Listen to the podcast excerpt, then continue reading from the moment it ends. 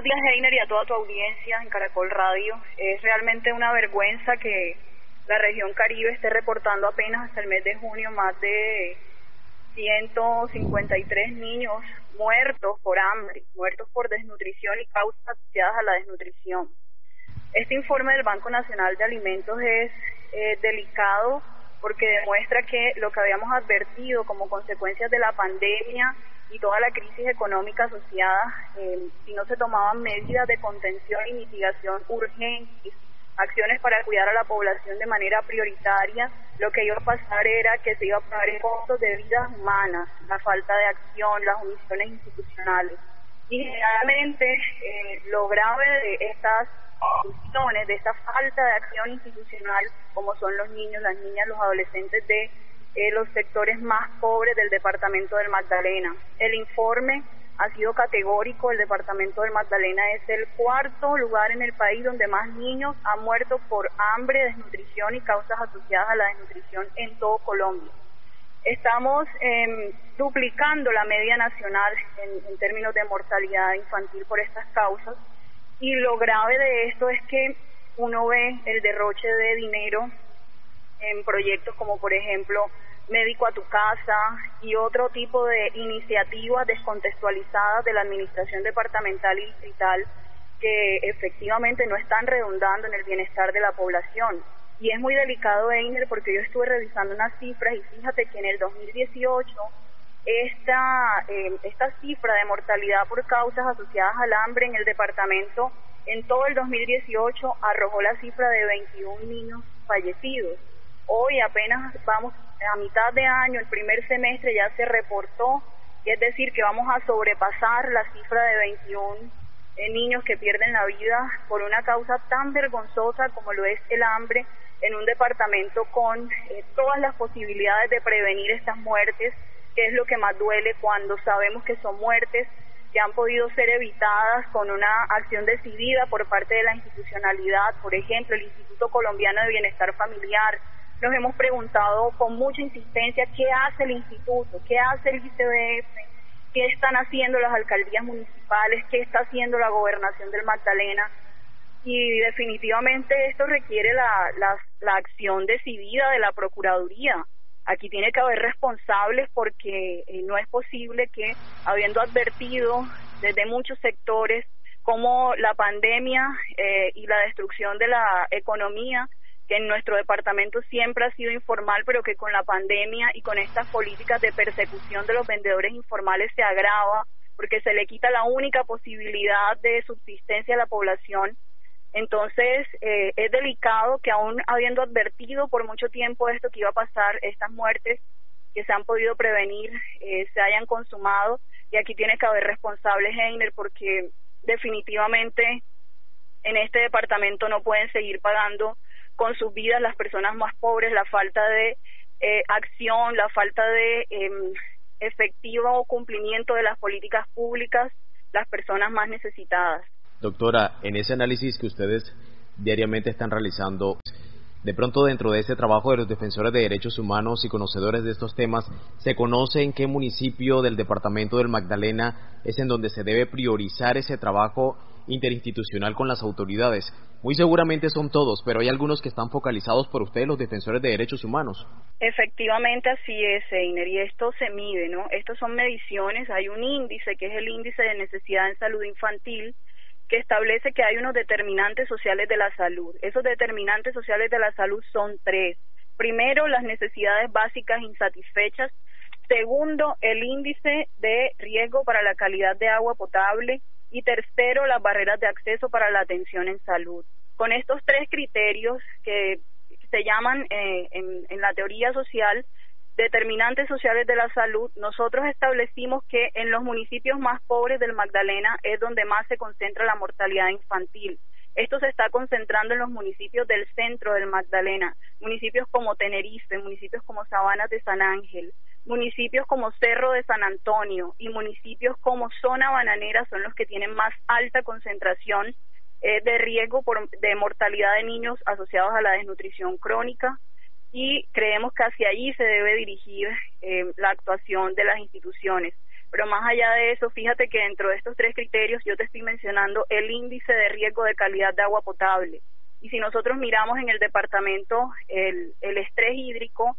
el acceso eh, no continuo ni regular de, del acueducto en, en, los pueblos, en los municipios, incluso en la ciudad de Santa Marta, te habla de que hay una determinante social estructural que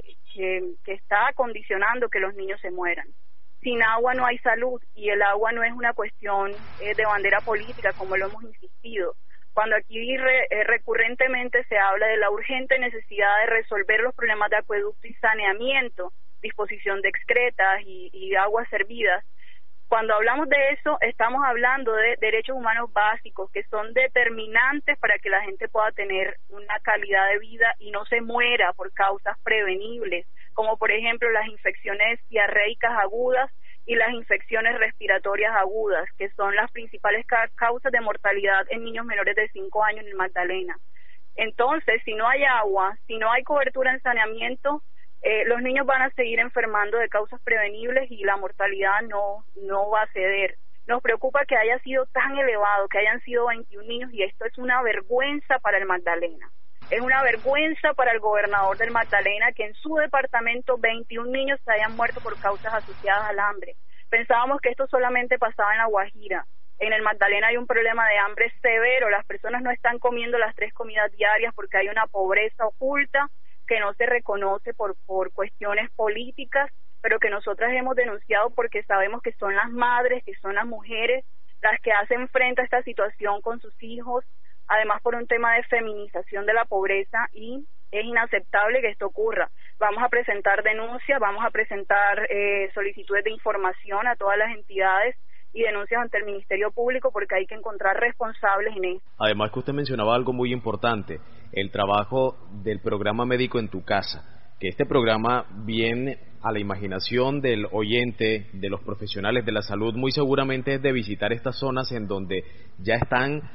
focalizadas por los defensores de derechos humanos, por los profesionales de la salud en donde se está dando ese problema y es cuando se debería de evitar y es lo que no se está realizando en el departamento del Magdalena, doctora. No se está realizando porque es que Médico en tu casa es un programa clientelista, ¿sí? basado en la conformación de estructuras clientelares para la administración de un capital electoral de fuerzas ciudadanas. Aquí no se han tenido en cuenta nuestros, eh, nuestras sugerencias de mejorar el enfoque técnico de este programa. Aquí no se puede hablar de un modelo preventivo en salud ni de un modelo basado en las determinantes sociales de la salud si no se tiene una infraestructura de soporte eh, primaria y tercia, de tercer nivel, de atención en tercer nivel en salud, para que las poblaciones enfrenten o superen estas barreras de acceso a los servicios de salud. Aquí no se puede llevar como si fueran ferias los servicios médicos, porque es que hay un tema de continuidad en la atención en salud. Médico en tu casa puede llegar al pueblo, hacer unas brigadas médicas, atender una primera consulta, pero de ahí, ¿qué hace el paciente? Si un médico de estos se encuentra con un niño en situación de desnutrición crónica, ¿hacia dónde lo remite? Estos niños generalmente deben ser institucionalizados en centros de salud donde se haga una recuperación progresiva de, de, sus condiciones nutricionales y una intervención de la comunidad para mejorar las prácticas de seguridad alimentaria. Pero esto no se resuelve como ha pretendido el gobernador, disfrazando a los profesionales de la salud de naranja y llevándolos a los pueblos además a llenar bases de datos para alimentar eh, la clientela electoral que es lo que este en lo que este programa se ha convertido y las cifras así lo demuestran. 21 niños muertos por causas asociadas a la desnutrición. Es una vergüenza para el Magdalena y una vergüenza para el señor Carlos Caicedo y todo su modelo de gobierno. Teniendo en cuenta que desde esta zona del país no se ha hecho nada para evitar el fallecimiento de estos eh, menores de edad hay que también hacerle un llamado al gobierno que ya está a punto de tomar la posesión en Colombia y es el gobierno del presidente Gustavo Petro. ¿Cuáles serían esos retos del departamento del Magdalena? Hay que recuperar urgentemente la capacidad productiva de nuestra región, hay que recuperar su vocación económica, agraria, hay que recuperar la vocación en el departamento del Magdalena agrícola y hay que incentivar las buenas prácticas en seguridad alimentaria a través de primero, transferencias económicas condicionadas a las familias que más los necesiten, a las familias en, en riesgo y con niños en riesgo de desnutrición crónica. hay que eh, crear institucionalmente el banco de alimentos a nivel de los municipios. Los bancos de alimentos no funcionan únicamente eh, en tiempos de, emergencia. Aquí funcionó un banco de alimentos durante los primeros meses de la pandemia, pero en realidad en un departamento donde se mueren 21 niños en seis meses de hambre, eh, la política de banco de alimentos debe ser institucional y sobre todo en los municipios priorizados y tenemos que eh, volver una agenda de interés urgente para el gobierno nacional la cobertura en agua potable para los departamentos de la costa caribe. En el departamento del Magdalena ha habido presupuesto para resolver el tema de agua potable, pero lamentablemente eh, la manera en la que se ha implementado esto a través de llevar esos megatanques a las comunidades que luego no tienen manera de abastecerse y quedan ahí con esos stickers naranjas eh, como, como publicidad vacía y como dilapidación de recursos públicos. En realidad esto tiene que cambiar con unos sistemas eh, de acueducto óptimos que garanticen la continuidad y la calidad del recurso para toda la población. El hambre se resuelve garantizando, primero, eh, superar las necesidades básicas insatisfechas. Segundo, mejorando el acceso de la población al, al sistema de acueducto potable y tercero, superando también las barreras de acceso a atención al, al sistema de salud de la población con una infraestructura en salud robusta, con puestos de salud y centros de salud terminados, no como ha hecho aquí el gobierno departamental que los inicia y no los termina, dejando a la población sin acceso a servicios de salud de calidad. Además que hay, hay que mencionar, doctora, que recientemente incluso la Procuraduría digamos, le jaló la oreja al gobernador del departamento del Magdalena por el tema del plan de alimentación escolar, luego de que más de 140 mil estudiantes del departamento no estuvieran recibiendo estas raciones, el alimento que les compete. También cuál sería ese llamado para el órgano fiscal de la Fiscalía Seccional Magdalena para que haga precisamente ese seguimiento y no hayan casos de corrupción en el departamento del Magdalena y que ese plan de alimentación escolar que está destinado para el bienestar de los niños, de los estudiantes, se pueda cumplir a cabalidad. Bueno, dentro de las eh, dentro del indicador de necesidades básicas insatisfechas, uno de, las variables que se mide precisamente es la asistencia de niños y niñas a establecimientos educativos donde reciben eh, ración de alimentos. En el departamento del Magdalena, por culpa de la corrupción en la administración pública, los niños no están recibiendo sus, sus raciones de alimentos. Esta corrupción hay que revisarla con los órganos de control, pero también mi llamado, entendiendo cómo funcionan estos órganos de control, es a la veeduría ciudadana,